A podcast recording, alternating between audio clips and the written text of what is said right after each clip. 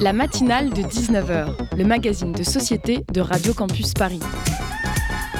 On y parle de sujets sérieux. Il n'y a pas d'édito enflammé sur le communautarisme blanc. De sujets moins sérieux. Ça peut être des bois sculptés à partir de formes naturelles interprétées. De ce qui se passe en Ile-de-France. Je me disais qu'à Paris, on était en avance sur la province. Et de débats pas forcément consensuels. Parlez-nous un peu de cette coupe monstruelle. Tous les jours, du lundi au jeudi, sur le 93.9. La mafia est un phénomène humain, et comme tous les phénomènes humains, elle, aura, elle a un début, une évolution, et elle aura une fin. Ces mots du juge antimafia Giovanni Falcone sont à entendre dans le dernier film de Marco Bellocchio intitulé Le Traître. Un film noir, sans concession, pour ce qu'est la mafia et ses repentis, et qui raconte brillamment l'histoire de ce qu'on a appelé le maxi procès de Palerme, qui s'est ouvert en 86, une affaire judiciaire hors norme, d'abord par ses proportions, plus de 460 accusés, enfermés dans des cages tels des animaux de cirque, 200 avocats de la défense, 19 peines de prison à perpétuité et un total de 2665 années de peine de réclusion cumulées. Hors norme aussi par son déclenchement, l'arrestation d'un mafieux en fuite, simple soldat au prestige important mais au pouvoir limité, qui, appartenant au camp des Palermitans décimés par les Corléonais, décide de collaborer avec la justice et de révéler au juge Falcone ce qu'il sait des crimes commis par Cosa Nostra, la pègre sicilienne. Et c'est presque un seul homme qui refusera d'être qualifié de repenti, qui sera à l'origine d'un des plus gros coups portés à la criminalité organisée. Bellocchio nous raconte l'histoire de cet homme sans en faire un héros de marbre et en rappelant que tous les repentis sont d'anciens mafieux aux mains maculées de sang. Mais il raconte aussi une histoire italienne pleine d'ambiguïté et ne résiste pas à la tentation de faire un clin d'œil à Giulio Andreotti, politicien italien de tout premier plan, sept fois président du Conseil des ministres, accusé d'avoir eu des liens très étroits avec la mafia et commandité des assassinats, mais jamais condamné pour ces faits. Un tableau en demi-teinte donc de ce qui n'est qu'une victoire d'étape pour la justice italienne, loin encore aujourd'hui d'avoir remporté la guerre contre la mafia. Car si c'est un phénomène humain, c'est aussi et surtout un phénomène social qui s'installe partout où l'État et avec lui l'économie ont déserté.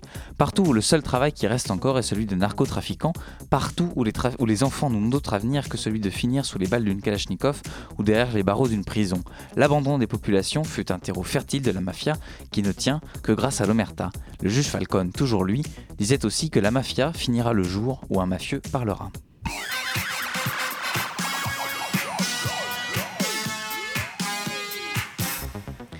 Bonsoir à toutes et à tous. Ce soir, on fait le point sur la situation au Rojava, cette province kurde du nord-est de la Syrie qui fait l'objet depuis le 9 octobre dernier d'une offensive militaire turque commandée par le président Erdogan. Cette offensive fait suite au retrait de quelques troupes, des quelques troupes américaines de Syrie dont la présence parvenait jusqu'ici à maintenir le statu quo. Pour nous en parler, la matinale reçoit ce soir Aria Gemo et Ressal, tous deux membres pardon, du comité exécutif d'Espoir Afrin, association composée de citoyens franco-kurdes originaires du canton d'Afrin dans nord-ouest de la Syrie dans une trentaine de minutes. Maël Savina nous livrera sa chronique, puis Nicolas recevra Sarah Barraco et Camilla Moraes du festival Plateau Vert dans le Zoom de la rédaction, avant que Mélina ne vienne clôturer cette émission avec sa chronique. Vous avez le programme, bienvenue dans la matinale de 19h. Ce qui se passe là-bas nous concerne directement. Ce qui se passe là-bas euh, peut et va réveiller euh, euh, le, le, terrorisme djihadiste islamique et nous concernera tôt ou tard. Ce qui se passe là-bas va entraîner des mouvements de population extrêmement importants à nouveau qui d'abord vont déstabiliser à nouveau le Kurdistan irakien et ensuite vont déstabiliser euh, sans doute euh, l'Europe et d'autres territoires. Donc il faut agir. Bien sûr qu'il y a des moyens de pression euh, face à la Turquie et il faut absolument tous les exercer. Que l'Europe parle d'une voix, que la France soit vraiment en première ligne pour défendre ses positions, ça me paraît extrêmement important. Nous, la ville de Paris, nous continuerons à soutenir aussi l'action humanitaire à travers les ONG qui interviennent évidemment euh, dans, euh, en Syrie, euh, mais celles qui interviennent aussi en accueil des populations déplacées et des réfugiés dans le Kurdistan irakien. on vient d'entendre une intervention de la maire de Paris, Anne Hidalgo, datée du 15 octobre dernier, à propos de la situation des Kurdes donc au, Rojava. Et pour en parler ce soir, à notre micro, Aria Gemo et Ressal, deux membres du comité exécutif de l'association Espoir Afrin. Bonsoir à tous les deux. Bonsoir. Et euh, pour commencer, j'aimerais peut-être faire un retour en arrière un petit peu sur 2018 euh, et l'opération dite euh, Rameau d'Olivier de la Turquie contre la région d'Afrin, donc dans le nord-ouest de la Syrie. Est-ce que vous pourriez nous parler un petit peu de cette opération? En quoi elle consistait exactement? Alors, rameau d'olivier, comme aujourd'hui, source de paix, donc opération militaire Source de paix, c'est l'opération d'aujourd'hui, mais rameau d'olivier, c'est celle de l'année dernière. Tout à fait. Donc, rameau d'olivier était celle de l'année dernière qui a été lancée uniquement dans le canton de Afrin, qui se situe au nord-ouest de la Syrie. Donc, qui fait partie également de partie intégrante du Rojava et qui a été énormément connu euh, ces dernières années, ces dernières décennies, où il y a eu un boom aussi bien économique que démographique, que culturel dans la région, car c'était un havre de paix pour toutes les communautés sans distinction. Et euh, cette invasion, donc, elle, fait, euh, elle a prétexté les mêmes motifs qu'il y a, qu'il y a aujourd'hui pour l'opération Source de paix, qui sont les terroristes kurdes, qui seraient le YPG, le YPJ, que l'on connaît, car ce sont eux qui nous ont défendus contre Daesh, qui ont combattu Daesh, ces factions aussi bien de femmes et d'hommes qui ont combattu ensemble. Et euh, derrière ce prétexte, aujourd'hui, donc on, est à plus de un an et sept mois de l'occupation de cette ville, donc de Afrin, et de la finalisation du coup de l'opération Rameau d'Olivier. Et aujourd'hui, c'est une annexation, une acculturation de la région. Donc les écoles ont été transformées en centre d'entraînement militaire et les autres écoles ont des drapeaux turcs et arabes dessus, alors que ce n'est pas le cas avant. Les, habitants sur place se font quotidiennement raqueter. Donc euh, dans l'association Espoir Afrique, on a tous de la famille, moi également, et encore euh, au jour le jour, on a des raquettes, des rançons. Donc euh, ceux qui ont des familles en Europe, donc comme ma famille à moi, nous nous sommes en Europe, ils le savent, et vont aller capturer ces personnes-là afin de... Parce qu'ils savent que derrière, la famille en Europe a les moyens d'aller payer les rançons. Donc c'est ce genre de procédé. Il y a c'est toute une acculturation, donc on n'a plus vraiment le droit de parler kurde. Les maisons, donc une de mes maisons a été détruite, l'autre a été volée. Euh, les cimetières, donc profanés car yézidis, donc non musulmans pour la région, pour euh, des factions djihadistes qui ont la même pensée que Daesh. Et euh, voilà, donc on a c'est c'est la réalité du terrain au bout d'un an et demi, ce qu'on voit à Afrin et le prétexte qui est utilisé aujourd'hui pour euh, l'opération Source de paix. Alors on va, on va revenir euh, à, l'opération Source de paix. Comment, euh, mais parce que pour comprendre ce, que, ce qui fait la spécificité du Rojava comme région, qu'est-ce qui justement fonde cette société, ce projet politique qui est quand même souvent décrit et, également en, en, Europe comme une société progressiste fondée sur des valeurs assez, assez fortes d'égalité? Qu'est-ce qui fait cette spécificité politique du Rojava? Alors, le Rojava, c'est un système qui, avant tout, qui a eu un, énorme impact au niveau du monde de par son féminisme, énormément connu. Et euh, on a du coup des femmes qui sont aussi bien impliquées euh, dans la politique et euh, dans le militaire, au même titre que les hommes, et dans bien d'autres domaines de la vie active et du travail. Et la particularité est surtout du fait que c'est cet îlot dans le Moyen-Orient qui possède cette particularité. Donc c'est un modèle d'exemple déjà par rapport aux valeurs européennes et on a ça dans un, dans, au Moyen-Orient, ce qui est une exception. On a également un système qui est laïque, donc on a aussi bien dans la région des musulmans, des chiites et des sunnites, des alaouites, des alévis, des yézidis, des catholiques, des, même des juifs. Donc on avait, euh, on avait vraiment ce, ce, mix de religions, mais également ethniques. Donc il y avait cette tolérance, donc ce soit aussi bien les Assyriens, les Kurdes, les Arabes, les Turkmènes, euh, les Arméniens, donc il y avait toutes ces communautés qui, pour une fois, depuis plus d'une décennie, arrivaient à vivre en paix et tranquillement. Et euh, enfin, c'est également un système qui est, euh, profondément démocratique, donc ce qui est une particularité également, encore une fois, dans la région, euh, qui est basé sur une démocratie participative. Et ça, c'est un lab, ça pourrait enfin, c'est une exception à l'échelle mondiale et ça pouvait être considéré comme un laboratoire d'expérimentation du démocratie participative, un système que l'on ne connaît pas. Et aujourd'hui, on a des remises en cause des démocraties, etc. Et on avait un nouveau système qui émergeait, auquel on pouvait voir les résultats. Et donc ça, c'était aussi une particularité, la démocratie participative.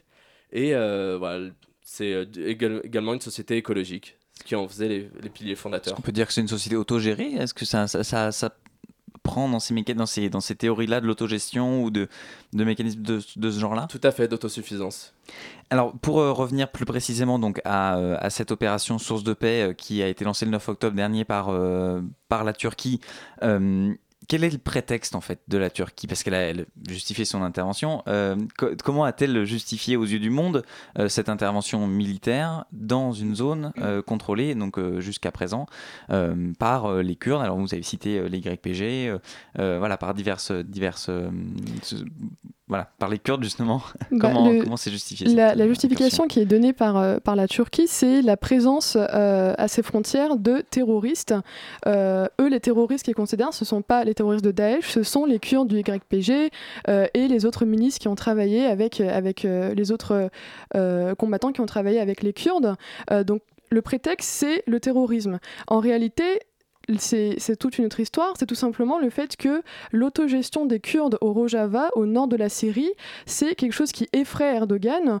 Euh, la présence des Kurdes à ses frontières, le fait qu'il y a euh, des aspirations indépendantistes qui euh, s'émergent à ses frontières, ça effraie Erdogan. Et donc la guerre qui est menée contre les Kurdes au sein des frontières turques depuis des années, il l'a exportée au-delà de ses frontières en justifiant ça par terrorisme, mais en, réalité, c'est simplement une haine, cette guerre contre les Kurdes qui est poursuivie au-delà de ses frontières. Euh, c'est tout simplement pour déstabiliser cette région qui était euh, maintenant euh, organisée et stabilisée depuis 2015. Après la victoire de Kobané, les populations vivaient en harmonie avec, comme l'a dit Aria, avec toutes les ethnies et les différentes religions qui vivaient en paix, avec un réel exemple en fait pour le monde de démocratie, de féminisme et d'un système basé sur, euh, par le respect de, la nature, écologiste. Euh, c'est ça qui effraie Erdogan. Euh, et d'autant plus que euh, au sein de, de, ce Rojava, comme l'a dit Aria encore une fois, les femmes euh, jouent un rôle qui est, euh, qui est crucial et toutes ces aspirations féministes, écologistes, démocrates aux frontières de la Turquie, ça ne convient pas à Erdogan. Donc ce n'est absolument pas par pure protection de ses frontières qui fait ça, c'est tout simplement un, un nettoyage ethnique qu'il est en train de faire. C'est un génocide, encore une fois, un, un énième nettoyage ethnique, c'est pas la première fois qu'il fait ça contre les Kurdes. Et malheureusement, on assiste euh, euh, euh, sans aucun pouvoir, sans rien pouvoir faire à ce massacre des Kurdes à nouveau au Rojava. Est-ce que derrière cette intervention, il y a aussi un motif plus géopolitique? Vous, vous, avez parlé d'un article de blog publié sur, sur Mediapart de votre association parlait de reprendre les terres ottomanes. Est-ce que c'est ça que cherche à faire Erdogan, de reconquérir des, des territoires qui ne sont depuis bien longtemps plus du tout dans l'escarcelle turque? Est-ce qu'il y a aussi un esprit de conquête et d'expansion derrière cette offensive? Alors, euh, bien sûr, il y a Malheureusement, dans la Turquie d'aujourd'hui, on a un fascisme qui est né, un ultranationalisme depuis, euh, bien, on parle de décennies, hein, qui a été opéré avec les médias. N'oublions pas que la Turquie est le pays au monde qui a le plus de journalistes emprisonnés. Donc on ne parle pas de la Corée du Nord ou d'un pays arabe, etc. Non, non, c'est la Turquie. Alors, de par les médias, elle a pu influencer sa population afin d'être de plus en plus fasciste et ultranationaliste, et ça revient aux, sources même de la Turquie, de l'Empire ottoman. Et on a un, nouveau sultan Erdogan qui construit un nouveau palais à l'image de, euh, de l'Empire ottoman autrefois, qui a des garnisons armées comme l'Empire ottoman autrefois. Et on a, euh, de par les réseaux sociaux, on voit les commentaires des populations turques sur les réseaux sociaux qui revendiquent, euh, qui revendiquent des terres ottomanes, qui, qui sont fiers de certaines exactions qu'a pu faire l'Empire ottoman, qui présentent des cartes où on voit une partie de la Grèce, le Kurdistan irakien, l'Arménie, la Syrie, et là on parle pas que du Rojava, on descend jusqu'à Alep, donc des terres ottomanes autrefois conquises. Donc on voit des cartes de la Turquie comme ça qui se baladent également dans des pages de, de, pages de fans du ministère de l'armée la, de turque. Donc on a le ministère de l'armée turque, on a une page de fans de l'armée turque. Pour vous dire quand même le niveau un peu de fascisme et d'ultranationalisme. Et dans ces pages-là circulent des cartes, bien sûr, où on voit l'Empire ottoman à nouveau et ses aspirations-là. Alors cette opération euh, Source de paix, elle a d'une certaine façon était rendu possible par le fait que euh, Donald Trump a décidé de retirer les quelques forces spéciales. C'était vraiment peu de, peu de soldats, mais les quelques forces spéciales américaines qui se trouvaient euh, en Syrie. Euh, pourquoi ce geste-là? Est-ce que comment se justifie un geste américain de, de, de, cette, de, cette, de cette ampleur? Et, pourquoi, si je puis me permettre, pourquoi Donald Trump a-t-il abandonné les Kurdes?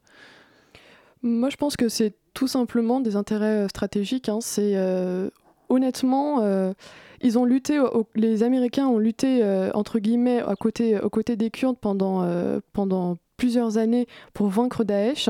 et maintenant que Daesh est considéré comme affaibli, euh, il se retire de la zone, ce qui met en danger les Kurdes. Mais je pense tout simplement que c'est des intérêts stratégiques. Il doit y avoir des accords avec la Turquie.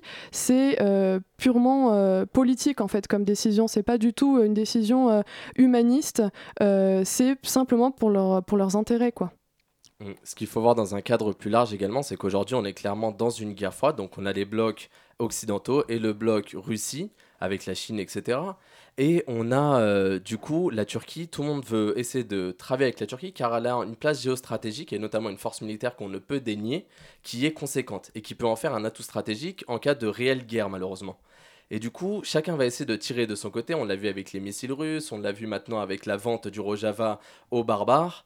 Et on, on a des alliés américains, enfin des précédents alliés aujourd'hui, mais qui étaient tiraillés entre le fait de accorder des faveurs aux sultans Erdogan et dictateurs, ou bien et abandonner les Kurdes, ou bien aider les Kurdes, mais se, voir un allié turc au sein même de l'OTAN, donc qui serait un acteur principal si une guerre éclaterait, euh, pouvoir nous trahir. Donc on essayait de ramener la Turquie, enfin je pense du moins que Donald Trump a essayé de ramener la Turquie vers lui en lui donnant, en lui accordant cette faveur-là.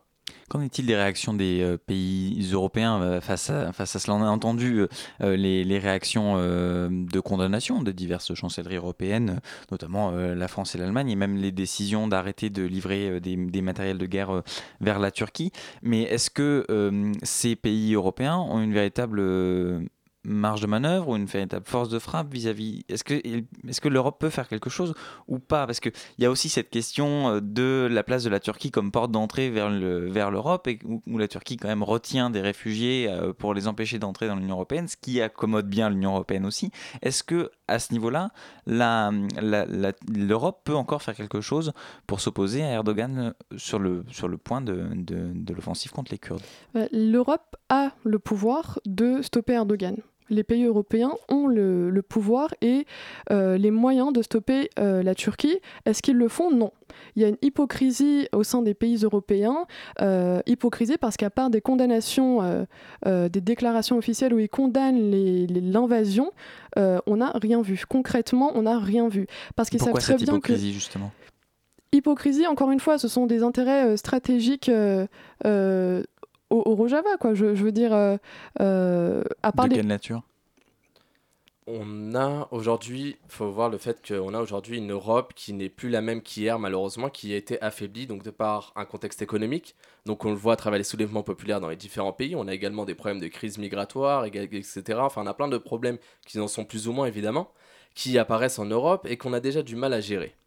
Et au-delà de ça, on, on a l'Europe est en perte complète de force aussi bien diplomatique, économique, militaire, géopolitique et on en plus d'avoir perdu la guerre syrienne. Donc quand je dis perdu la guerre syrienne, c'est-à-dire qu'on a perdu les alliés kurdes qui se battaient contre Daesh. On a essayé d'armer des djihadistes pour faire tomber euh, euh, Bachar, ça n'a pas fait tomber Bachar et on a créé des Daesh et des, autres factions djihadistes. Donc on a perdu cette guerre-là et aujourd'hui on se met derrière les alliés américains, on a suivi leur euh, en fait l'abandon des Kurdes, c'est-à-dire que derrière les, justement les arrêts de vente d'armes, aujourd'hui on a encore le Danemark qui a dit ok j'arrête, d'accord très bien, ça fait déjà un mois que ça a été lancé, un peu en retard le Danemark, mais surtout ce sont uniquement des écrans de fumée, du marketing politique, pour aller dire voilà, on n'aide pas la Turquie, alors qu'en fait ces armes-là peuvent être encore revendues à, travers les sociétés offshore, à travers d'autres contrats, donc c'est très spécifique, ils savent très bien ce qu'ils font. D'ailleurs l'industrie militaire turque est déjà assez développée et n'a plus besoin actuellement, pour connaître des massacres, des euh, armes européennes. Alors, elle l'a utilisé encore, c'est important de le rappeler, une arme chimique du phosphore blanc qui venait d'Angleterre, qui a été vendue par l'Angleterre. Donc, elle utilise des armes de ce type-là. Mais euh, c'est complètement un écran de fumée. L'Europe n'aide pas, absolument pas. Il y a plein de mesures qui sont possibles. L'Europe, si elle voulait être puissante, si elle voulait être comme autrefois et être un acteur géopolitique du monde entier, elle pourrait, mais elle ne le fait pas car elle a d'autres problèmes euh, actuellement à gérer. Alors on va revenir sur cette, euh, euh, opération militaire source de paix, on va revenir aussi sur la place de l'Europe et sur les perspectives euh, qui, se, qui se dégagent à l'aune de cette opération. Ce sera juste après une courte pause musicale sur Radio Campus Paris.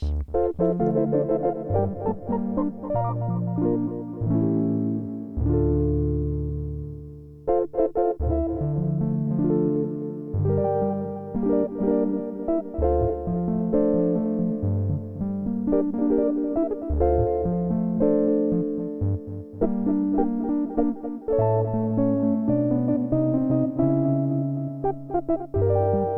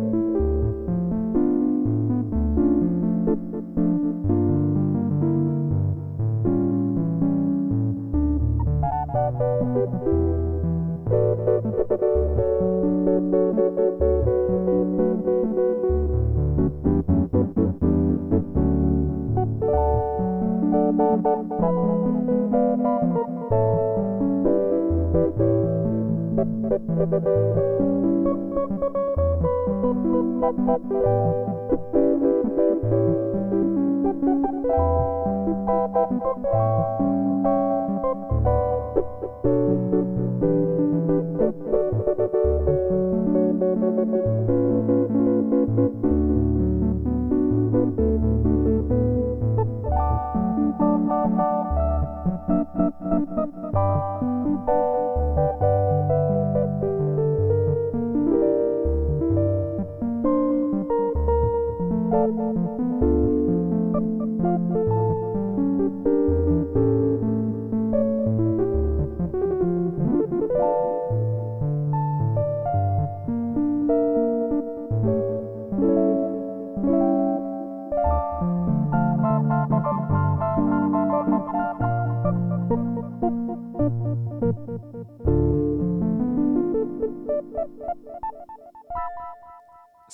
Noche des Ronda de Frankie Rice, 19h22, bientôt 23 à l'écoute de Radio Campus Paris. La matinale de 19h sur Radio Campus Paris.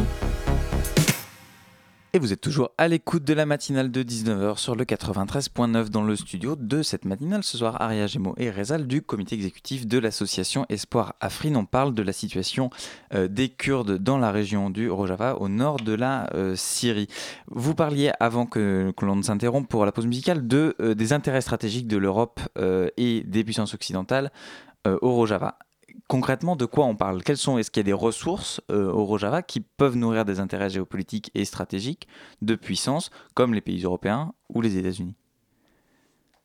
Rezal on a, du ah, coup, euh, on a du coup effectivement une ressource qui a fait pas mal d'écho médiatique au niveau euh, de la politique aux États-Unis. C'est le pétrole au niveau de des réseaux, donc qui va être l'est, milieu est et, nord-est de la Syrie, où, qui sont des terres principalement arabes. Et actuellement, les Kurdes sont sur ces terres-là afin de pouvoir défendre les intérêts américains qui sont l'extraction de ces puits de pétrole. Donc on a des jolies images de chars et de blindés euh, américains juste à côté des puits de pétrole, alors qu'avant on les avait à côté de populations civiles afin de les aider, les secourir. Donc oui, il y a un intérêt qui est le pétrole et euh, le président américain Donald Trump n'a pas, enfin, n'a pas honte absolument n'a absolument pas honte de le mentionner euh, très clairement euh, dans ses propos etc quoi. Oui, il le, dit très clairement que euh, que le, le, pétrole est en protection et en réalité toutes les troupes américaines ne se sont pas retirées parce qu'on voit encore des photographes des journalistes qui sont sur place et qui qui montrent des photographies où des, des, des tanks pas des tanks mais des des militaires des militaires américains sont toujours présents en train de protéger justement ces puits de pétrole donc il y a encore des militaires américains sur place mais comme l'a dit ils ne sont pas là pour protéger les populations, mais pour protéger maintenant leurs intérêts. Mais de plus, ce qui est intéressant, c'est qu'on a euh, également donc euh, Donald Trump qui avait prétexté comme quoi on allait renvoyer les jolis boys de l'armée américaine euh, au pays pour les protéger. Mais en réalité, on a un déploiement qui est beaucoup plus important. Donc on a des nouveaux convois de l'armée américaine qui sont arrivés en Syrie afin d'aller dans la zone pétrolière. Donc là, on a des nouvelles unités et des nouveaux véhicules armés blindés qui n'étaient pas là précédemment. Donc ça veut dire qu'on a des positions américaines en Syrie qui se sont affaiblies. Donc on a besoin de plus de forces de frappe militaires. Donc c'est un gros indice, euh, on voit que ça monte en pression sur la région. Alors justement, sur l'aspect sur militaire de la question, on a pu constater ces dernières semaines que les, les Kurdes étaient quand même relativement euh, euh, isolés, ou en tout cas qu'ils étaient abandonnés par ceux qui étaient leurs alliés historiques. Sur quels alliés peuvent-ils compter aujourd'hui? Peuvent-ils compter sur des alliés aujourd'hui? Peut-être reformuler la question dans un autre dans un autre style à vrai dire, la question est compliquée, c'est-à-dire qu'il y a vraiment un jeu de, de puissance aujourd'hui qui est en train de se passer. Donc on a au jour le jour des nouvelles, ça négocie, euh, j'ai envie de dire, dans tous les sens. C'est-à-dire qu'on a aussi bien le bloc russe, américain, on a la Syrie, on a l'Iran aussi qui fait pression en, en, influence, on a... On a ces différentes, on a l'Europe également, et on a au jour le jour des, nouvelles, des, des déploiements militaires des vidéos qui sont contradictoires toujours et en permanence. Et on a également les forces du YPG donc, qui, qui donnent également d'autres signaux. Donc on, on, essaie de composer, de comprendre un peu ce qui se passe au niveau, à l'échelle internationale, quels sont les enjeux et qu'est-ce qui se passe réellement au niveau diplomatique, parce que c'est très, c'est très emmêlé. Quelle est la relation avec le régime de Bachar el-Assad qui a annoncé plus ou moins un soutien euh, aux Kurdes contre les Turcs? Est-ce que c'est un réel soutien? Qu'est-ce qui se cache derrière tout ça? Est-ce que c'est un réel soutien? Les Kurdes ont dû euh, faire appel au régime de Bachar al-Assad dans l'urgence, parce qu'après le retrait des troupes américaines et euh, après le début de l'invasion, euh, les Kurdes étaient démunis en fait pour la protection de leur population et ils ont dû faire appel à Bachar al-Assad pour leur protection. maintenant, Bachar al-Assad, avant que toute cette crise éclate, avant la guerre syrienne, ne respectait pas non plus les droits des Kurdes. Donc est-ce que c'est un refuge protecteur? Absolument pas. ce qu'est Erdogan en Turquie pour les Kurdes, euh, Bachar al-Assad l'est en Syrie. Il n'a jamais respecté les droits des Kurdes en Syrie.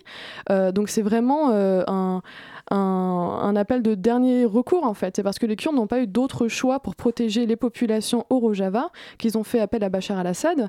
Mais malheureusement, les, accords que propose Bachar al-Assad, encore une fois, ne respectent pas les droits des Kurdes et c'est la raison pour laquelle le FDS au Rojava ne... Les forces démocratiques syriennes. Exactement. Les forces démocratiques syriennes n'ont pas encore conclu un accord euh, définitif avec la Syrie parce que euh, Bachar al-Assad demande la dissolution en fait de des euh, branches armées qui ont jusqu'à aujourd'hui protégé Rojava, qui ont nettoyé le Rojava de Daesh et cela le FDS le refuse. Bien sûr qu'il le refuse naturellement. Les Kurdes se sont battus pour leurs droits pendant des années et ce n'est pas pas avec un accord que propose Bachar al-Assad qui vont abandonner tout cela. Et c'est la raison pour laquelle au niveau international, les accords, comme le disait c'est très compliqué parce qu'il n'y a aucun pays qui propose un réel accord qui permettrait la protection des populations tout en respectant euh, les droits et les revendications des Kurdes. Et cet accord actuellement, euh, donc il y a eu un déploiement militaire de l'armée de Bachar al-Assad, aussi bien d'unités d'infanterie mais également de véhicules militaires. Et euh, ce qu'on voit, c'est que sur le terrain, en fait, ils n'agissent pas. Donc, ce déploiement a permis un ralentissement des ambitions du dictateur Erdogan, mais ne les a pas empêchés. C'est-à-dire que l'armée syrienne n'est pas en train d'affronter les factions djihadistes, ni l'armée turque qui est en train d'envahir et commettre des exactions. Et comment ça peut se traduire sur un plan plus, euh, géopolitique? Puisque si la Turquie est d'un côté contre les Kurdes et que la Syrie prétend les soutenir, est-ce que ça rebat pas un petit peu l'écart dans la région, dans la mesure où la Turquie était jusqu'à présent euh, plutôt, c'est un euphémisme, allié du régime de Bachar al-Assad? Tu... Alors, c'est-à-dire que les deux, il faut voir l'ambition des deux, c'est de donc on a l'ambition des deux, c'est de ne plus avoir de cause kurde, de ne pas avoir de Rojava et de ne pas avoir de euh, territoire euh, territoire kurde autonome. En revanche, on a un Erdogan qui souhaite avoir un empire ottoman et on a un Bachar al-Assad qui souhaite récupérer ses terres. Donc il y a ce côté-là. Ils sont d'accord sur la question kurde. On ne veut pas des Kurdes, ça c'est clair et net. En revanche, qui va récupérer ces terres. Donc on a un qui veut envahir, on a l'autre qui veut récupérer les terres kurdes. Et donc l'enjeu se passe là-dessus, et on a la Russie qui est entre les deux, qui essaie de faire médiateur composé avec les deux parties. Voilà où ça en est aujourd'hui. Et alors, quelles sont les perspectives pour les Kurdes eux-mêmes? Est-ce qu'il y a un exode plus massif depuis, euh, depuis cette offensive? Qu'est-ce que, qu'est-ce que vous constatez, vous, peut-être à votre niveau bah, d'association Ce qu'on constate, c'est que malheureusement, l'invasion a créé bien sûr un nouveau flux euh, de, de, Kurdes, et pas seulement, hein. euh, les populations locales ont dû fuir leurs terres euh, pour protéger leurs familles, sachant que ce n'est pas la première fois qu'ils sont contraints de fuir leurs terres. Ça a été la même chose lors de la bataille de Kobané qui avait commencé en 2014 et qui a été gagnée, si je puis dire, par les Kurdes en 2015. Il y a un nouveau flux migratoire qui a été créé par l'invasion turque, avec des milliers de personnes qui se retrouvent dans des camps, euh, qui se retrouvent à fuir vers des camps euh, de réfugiés euh, vers le Kurdistan irakien. donc oui, il y, a un nouveau flux qui est créé, et en dehors de ça, il y a des centaines, de dizaines de victimes. Donc la situation ne fait que s'empirer en fait. Ça fait déjà un mois quasiment que l'invasion a commencé et les populations n'ont d'autre choix que de fuir en fait. Ça fait, on parle d'un déplacement de population de 200 000 à 300 000 personnes. Donc c'est énorme. Imaginez-vous 200 000 à 300 000 personnes par rapport à la ville dans laquelle vous hmm. résidez en France. Et qu'en est-il de la situation quand ils arrivent par exemple en Europe ou en France? Est-ce qu'en France par exemple les, Kurdes ont le statut de réfugiés politiques ou est-ce que c'est compliqué ici aussi? Comment ça se passe quand euh, ils arrivent à fuir? Bah, D'une part, pour atteindre la France, c'est déjà une épreuve en fait. C'est déjà bien compliqué mm. et, euh, et c'est une des raisons pour laquelle les pays européens devraient également en fait euh, entre guillemets se bouger ou réagir parce que euh, la Turquie menace systématiquement les pays européens d'ouvrir ses frontières pour laisser fuir les Syriens qui sont dans son pays depuis des années. mais l'invasion turque actuellement, ça ne fait que créer un nouveau flux migratoire, ça ne fait que augmenter le nombre de personnes qui veulent fuir leur terre. donc pour venir à ce que vous avez dit, le statut de, réfugié, euh, honnêtement, je ne sais pas exactement comment ça se passe ici, mais déjà pour atteindre un pays européen euh, après avoir fui l'Eurojava, c'est déjà toute une épreuve. C'est déjà toute une épreuve. Mais de plus, ce qui est important à noter, c'est que ces personnes-là ne souhaitent pas partir de leur pays, elles ne souhaitent pas partir de leur terre. C'est-à-dire que Aujourd'hui, si on vous détruit votre maison, si on vous bombarde et que mm. du jour au lendemain vous pouvez mourir, que votre école n'est plus là, donc vos enfants ne peuvent plus aller à l'école, vous pouvez plus aller travailler, vous n'avez que d'autres choix, c'est de fuir. Donc il y a un nombre important de personnes qui se trouvent dans des camps de réfugiés qui n'attendent qu'une chose, c'est que leur région redevienne paisible. Donc c'est à la fois c'est illogique, c'est-à-dire qu'on a une Europe qui a peur des réfugiés syriens en Turquie, mais on laisse justement cette Turquie créer davantage de réfugiés. Donc si on voulait vraiment euh, réduire la crise qu'on aurait migratoire en Europe et qu'on voulait euh, réduire du coup ces réfugiés, on, on promouvoirait la paix et non pas euh, les ambitions d'un dictateur qui provoquerait la guerre. J'ai une dernière question, il nous reste très très peu de temps, mais je voudrais quand même vous la poser.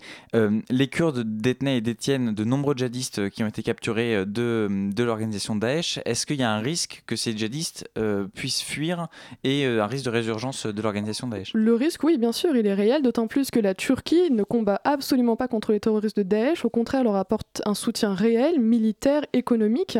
Il y a eu des bombardements à, proximité de prisons qui, qui retenait énormément de, de, terroristes de Daesh. Il y en a déjà énormément qui ont fui, leurs femmes notamment dans les camps qui ont fui. Euh, on a, il y a eu même un reportage, enfin un journaliste qui avait parlé à, des épouses de terroristes de Daesh et qui disait euh, la Turquie va nous permettre de partir d'ici.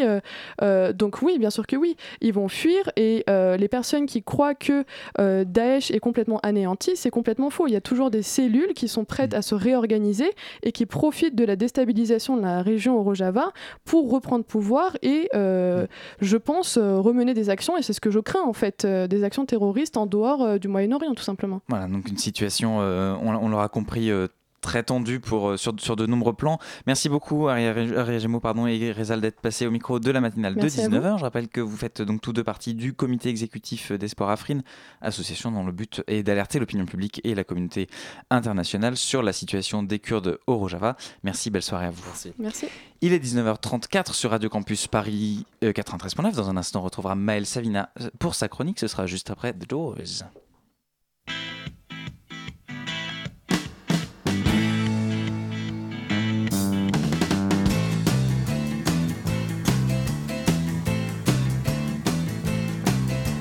You love her madly? Don't you need her badly? Don't you love her ways? Tell me what you say.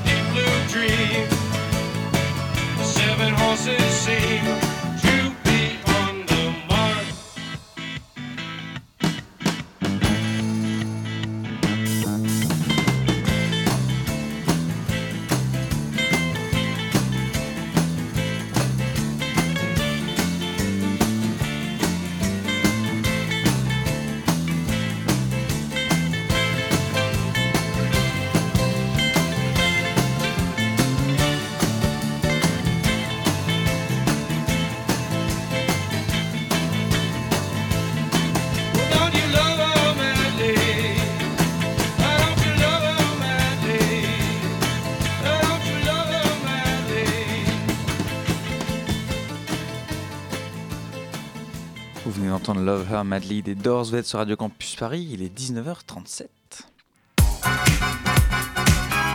La matinale de 19h. Du lundi au jeudi sur Radio Campus Paris. Et c'est l'heure de la chronique de Maëlle Savina. Bonsoir Maëlle, c'est à vous. Bonsoir. Alors je ne sais pas si vous en êtes rendu compte, mais depuis quelques temps, certaines publicités font leur apparition dans les médias. Alors on est habitué aux publicités des opérateurs, mais depuis quelques semaines, Orange entre autres, commence à mettre en avant l'arrivée prochaine de la 5G. Alors c'est quoi la 5G Il s'agit tout simplement de la cinquième génération de technologie en termes de téléphonie mobile. Son intérêt, augmenter le débit de données afin de diminuer drastiquement les temps de latence lorsqu'on se connecte à un site par exemple, mais également augmenter la rapidité de la connexion Internet et de rendre celle-ci plus stable. Cette technologie devrait apparaître l'année prochaine en France et elle existe déjà en Chine ainsi qu'en Roumanie, où Orange d'ailleurs vient de lancer une, offre à 25 euros si ça vous intéresse. Orange d'ailleurs le teste depuis 2015 en France. On entend de plus en plus de voix s'élever contre l'installation future de cette technologie en France. Est-ce qu'il s'agit euh, d'un problème de santé? Parce qu'en Suisse, où la 5G commence à être déployée, des manifestations ont eu, lieu le 21 septembre dernier. Certains Suisses se plaignent de douleurs. Et on sait déjà que la question des ondes est controversée et est sujette à débat pardon, depuis plusieurs années. Alors, il est vraiment difficile aujourd'hui d'affirmer que les ondes sont dangereuses pour la santé. Euh, avec la 5G, les, opérateurs sont tenus, comme avec les générations précédentes, de respecter des seuils d'émission fixés notamment par l'Agence nationale des fréquences. Mais euh, selon le Centre, national, euh, le Centre international de la recherche sur le cancer, les ondes figurent dans la catégorie, entre guillemets, peut-être cancérigène. Alors je rappelle qu'il existe quatre autres catégories, cancérogènes, probablement cancérogènes, inclassables et probablement pas cancérogènes. Le problème, c'est qu'on ne sait déjà pas si la 4G est dangereuse puisqu'elle n'a que 10 ans d'existence. Et les scientifiques ne peuvent pas affirmer ses effets à long terme sur la santé. Euh, pour le moment, le Centre international de la recherche sur le cancer, affirme, je cite, euh, Bien qu'un risque accru de tumeur au cerveau résultant de l'utilisation de téléphones portables n'ait pas été établi, la multiplication de ces appareils et le manque de données disponibles concernant leur utilisation pendant des périodes excédant 15 ans rendent nécessaire de mener des recherches plus approfondies sur la corrélation entre l'utilisation de téléphones portables et le risque de cancer du cerveau. Et l'une des difficultés aujourd'hui est de faire le tri entre les sources sûres et les études qui sélectionnent simplement les données qui euh, corroborent leurs affirmations. En tout cas, ce qu'il y a de sûr, euh, c'est que les scientifiques ont besoin aujourd'hui de davantage de temps pour apporter de nouvelles expertises. Euh, les impacts environnementaux, quant à eux, peuvent déjà poser plutôt question. Pourquoi la 5G aurait-elle un impact plus néfaste sur l'environnement que la 4G Alors, selon des militants anti-5G, euh, une catastrophe écologique, écologique est à venir si l'on poursuit ce déploiement. Euh, tout simplement en raison de l'incompatibilité des téléphones actuels à la 5G. En effet, pour bénéficier de cette technologie, il faudra investir dans un nouveau téléphone qui sera adapté et donc créer davantage de déchets électroniques. L'une des autres difficultés tourne autour notamment du fait que pour la déployer, il faudra installer davantage d'antennes relais, euh, puisque la 5G s'étend sur de plus petites distances. Et pour ce faire, un grand nombre d'antennes de la 3G et de la 4G devront être réutilisées, mais cela ne sera sûrement pas suffisant. Certains dirigeants comme, comme Donald Trump euh, ont vraiment hâte pardon, que cette 5G se déploie, apparemment. Alors, il s'agit ici d'un énorme marché économique qui brasse beaucoup d'argent. Euh, les objets connectés vont particulièrement profiter de cette technologie. Alors les frigos connectés par exemple, euh, mais les voitures autonomes aussi, euh, comme avec Uber, sont en demande croissante d'une augmentation de données. Et avec un temps de latence qui est diminué drastiquement, le domaine de la santé sera particulièrement touché. cette 5G permettra probablement à moyen terme d'effectuer des opérations chirurgicales à distance. Alors quel impact précis aura la 5G Il est assez difficile d'être définitif. son déploiement est inéluctable. Après, chacun peut choisir d'adopter un comportement plus réfléchi vis-à-vis de sa propre consommation de données. Mais dans tous les cas, lorsque vous verrez la dernière abeille agoniser sur votre balcon, vous aurez toujours le loisir de partager avec plus de rapidité que jamais ces derniers instants sur votre Instagram. sur cette note très positive, merci beaucoup Maëlle Samina pour cette chronique à 19h41 sur Radio Campus Paris, c'est l'heure du Zoom. Euh, nous proposons euh, une programmation qui se veut euh, décloisonnante. On a toujours un escape game, on a un jeu de plateau, de stratégie. Plusieurs groupes de musique. Il y a aussi du fantastique. Avec des artistes internationaux. Un lieu d'échange, de rencontre avec de la réflexion. Participative et interdisciplinaire. Voilà, et il y aura plein d'autres surprises. Le Zoom, dans la matinale de 19h. Et ce soir, le Zoom, c'est l'affaire de Nicolas. Bonsoir. Bonsoir Hugo. Ce soir, vous nous parlez du festival Plateau Vert. Oui Hugo, le festival Plateau Vert a débuté le 2 novembre par un cabaret d'improvisation autour de sujets tous en lien avec le thème de l'écologie. Le festival se termine le 24 novembre et prend place dans le domaine de Longchamp. Il est organisé par la fondation Good Planet. Bonsoir Sarah Barako, vous êtes responsable de la programmation de la Fondation Good Planet. Et bonsoir Camilla Moraes, vous êtes chargée des expositions et de la mise en place du festival. Bonsoir. Bonsoir. Pour commencer, pouvez-vous nous présenter en quelques mots la Fondation Good Planet qui organise le festival Plateau Vert? Oui, la Fondation Good Planet, c'est un lieu très beau dans le bois de Boulogne, Boulogne un parc de 3,5 hectares où on accueille tous les week-ends également en semaine, gratuitement, des visiteurs qui souhaitent euh, se sensibiliser à l'écologie et la solidarité, passer un bon moment en assistant à un concert, euh, en assister à un documentaire, euh, même juste déjeuner sur place, profiter de nos espaces extérieurs, nos expositions, nos ruchers avec nos abeilles qui survivent encore, ou encore notre joli potager. Donc voilà, c'est un lieu magnifique pour passer un beau moment et essayer un petit peu d'éveiller les consciences à l'écologie principalement. Combien de spectacles sont à l'affiche pendant le festival? Alors, c'est un festival qui dure un mois et on a sept spectacles à l'affiche. Euh, et quelles sont les questions centrales qui ont guidé la programmation du, festival Plateau Vert? Alors l'idée c'était de se concentrer surtout sur l'écologie évidemment, mais pas que, sur l'humanisme aussi. Ce sont aussi les valeurs de la fondation. Et cela, on a réussi à le faire par le biais donc, des compagnies avec des pièces qui vont parler notamment d'écologie, de l'humanisme euh, et, de la solidarité aussi. Donc on va évoquer euh, dès euh, le tri des déchets jusqu'à la préservation des océans, jusqu'à la montée des eaux, jusqu'à l'accueil des réfugiés. On va parler aussi pas que de sujets non plus très difficiles à traiter. On va rigoler aussi parce qu'il y a des stand-up qui sont programmés. Euh, on va réfléchir d'une manière différente par le biais des conférences gesticulées. Donc voilà, l'idée c'est de pouvoir toucher tous les sujets autour de l'écologie et de l'humanisme, mais des façons les plus diverses possibles. Et mis à part ces spectacles, y aura-t-il d'autres rendez-vous qui rythmeront ce festival, comme des ateliers par exemple? Alors oui, ce week-end, par exemple, nous avons un atelier d'improvisation théâtrale. Donc l'idée, c'est justement aussi de sensibiliser le public au, théâtre et donc de pouvoir s'exprimer euh, différemment. Euh, et, puis après, l'idée, c'est justement de pouvoir euh, continuer et faire des rencontres. On a par exemple aussi euh, la présence d'Alice Zénitaire, donc au, cours des lycées en 2017, ce dimanche à la Fondation à partir des 16h, suite à la représentation d'une pièce appelée Quand, viendra la vague. et Alice est représente à la fois pour parler de cette pièce, donc c'était elle qui, qui l'a écrit, comme aussi pour pouvoir dédicacer les livres, puisqu'ils sont sortis justement récemment chez l'Arche. Donc l'idée, voilà, c'est de, pouvoir recevoir à la fois des auteurs, euh, des metteurs en scène euh, et, aussi de pouvoir des, des ateliers. Et si je ne me trompe pas, c'est la première édition du festival. Est-ce qu'il y a une deuxième édition prévue pour 2020 nous espérons, nous espérons que oui, euh, et encore plus grande si possible.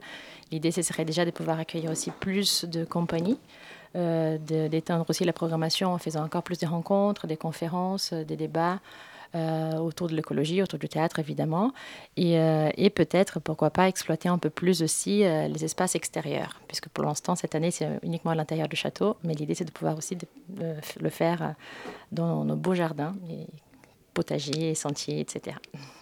Et, mis à part le festival, quelles, expositions sont en cours et sont à venir prochainement? Alors, les expositions en cours, il y a une exposition immersive vidéo autour des océans, Planète Océan, avec la réalité virtuelle, et également des grandes salles avec des projections euh, sur les parois de la salle, donc quelque chose, une vraie plongée euh, dans le milieu aquatique. On a également une salle qui s'appelle Passeur de son, inédite en France, une salle avec 800 instruments de musique qui viennent du monde entier et un médiateur qui les fait sonner à la demande. Donc là encore quelque chose de très interactif. Et puis on a également en extérieur une exposition qu'on a inaugurée il y a à peine un mois, Émerveillement, des photos de Mathieu Ricard, donc le moine bouddhiste qui est également photographe. Donc un moment de déconnexion un petit peu et de méditation euh, autour de la beauté du monde. Merci beaucoup, euh, Sarah Baraco et Camilla Moraes. Euh, et pour rappel, le domaine de Longchamp se situe au cœur du bois de Boulogne. Euh, et pour avoir plus d'informations, rendez-vous sur le site internet de la Fondation Good Planet et sur les réseaux sociaux. Merci beaucoup Nicolas pour ce Zoom, il est 19h46 et vous écoutez Radio Campus Paris. La matinale de 19h, le magazine de société de Radio Campus Paris. Et c'est vous Mélina Yvette qui concluez cette matinale, bonsoir. Bonsoir. Ce soir vous nous livrez une lettre ouverte de soutien à Adèle Haenel. Oui, et la voici. Mardi 5 novembre 2019, Paris. Chère Adèle, il est 1h37 du matin très exactement. Je suis sur un petit matelas au sol, dans un appartement rue de Charonne où j'attends des lendemains qui chantent. Énième insomnie. Je n'ai pas encore lu l'enquête de Mediapart qui est précieusement sauvegardée dans mon téléphone, car je n'ai pas eu le cœur de l'ouvrir. La journée a été longue. Seulement voilà, l'énième insomnie a frappé à la porte, Elle mange le sommeil, bout par petit bout. La lumière bleue de mon mobile me renvoie à ce direct que tu as accordé à Mediapart et que j'ai manqué pour diverses raisons qui n'ont que peu d'intérêt ici. Tu permettras que je te tutoie Après tout, nous avons le même âge, toi et moi. Je juge le moment opportun pour t'écouter. Paris dort enfin, le monde est muet, j'ouvre grand les oreilles. 2h34. Il est difficile de trouver les mots. La vidéo n'est pas terminée, mais je m'empresse de saisir un carnet. Il ne faut pas que les phrases s'évaporent. Ces mots qui s'envolent, je les ai si souvent regrettés. Ils n'ont jamais atteint leur destinataire jusqu'ici. Je tente et espère qu'ils parviennent à ton oreille. Magistral. C'est ce qui m'est venu le plus naturellement comme un coup de poing. Ça n'est sûrement pas adéquat. Probablement même est maladroit, bancal assurément. C'est pourtant l'empreinte que tes paroles laissent sur mon esprit fatigué mais attentif. Plus que jamais. 2h52. Ces derniers mois, une seule écoute m'a créé un tel électrochoc, un tel émoi.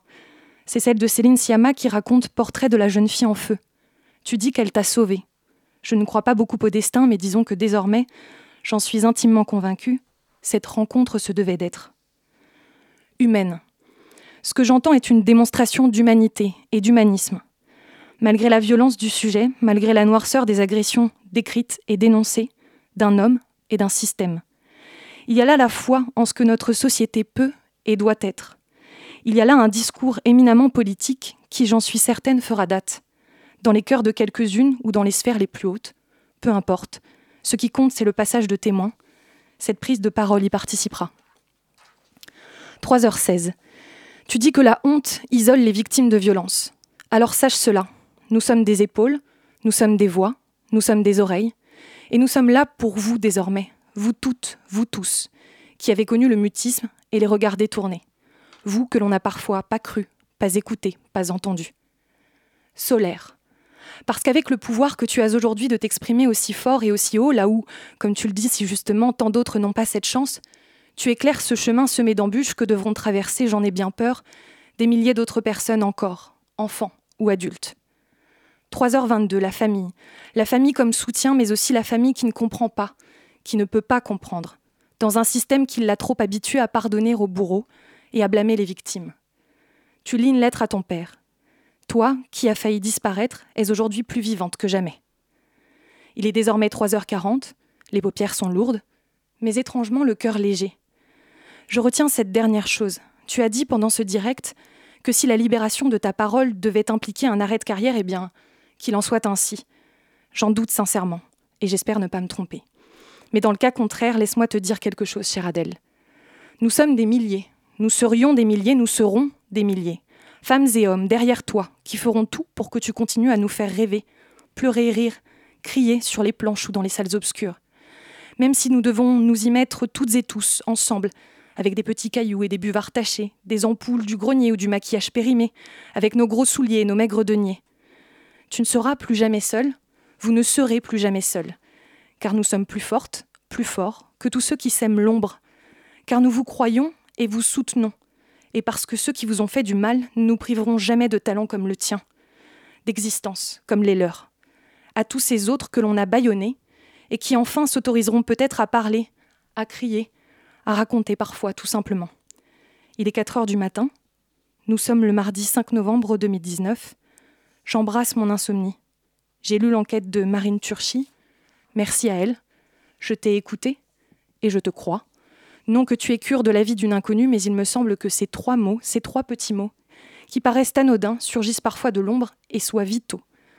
Parce qu'ils résonnent malheureusement moins que les autres, qu'ils prennent parfois moins d'attitude, se font souvent plus discrets que ceux qui nous détruisent. Alors je le redis, je te crois, nous te croyons. Merci Adèle. Et merci à vous, Mélina pour cette très belle chronique qui vient conclure cette matinale de 19h. Dans un petit instant, avant de se quitter, pardon, euh, merci d'abord à tous nos invités ainsi qu'à toute l'équipe. Jules Benveniste à la coordination, Margot Page à la réalisation, Maël Savina et Mélina donc à la chronique et Nicolas qui menait le Zoom. Tout de suite, c'est Sample comme Bonjour, un format court de Radio Campus Paris. Puis à 20h, vous avez rendez-vous avec l'Atome de Savoir, émission scientifique. Demain à 19h, c'est vendredi et donc c'est pas de matinale puisque vous retrouvez la joyeuse bande de Chablis Hebdo. La matinale revient elle lundi à la même heure, 19h. Elle sera présentée par François Pierretti. D'ici là, vous pouvez nous retrouver bien évidemment en podcast sur le site de Radio Campus Paris, radiocampusparis.org ou sur notre page Facebook. Belle soirée, bon week-end sur Radio Campus Paris.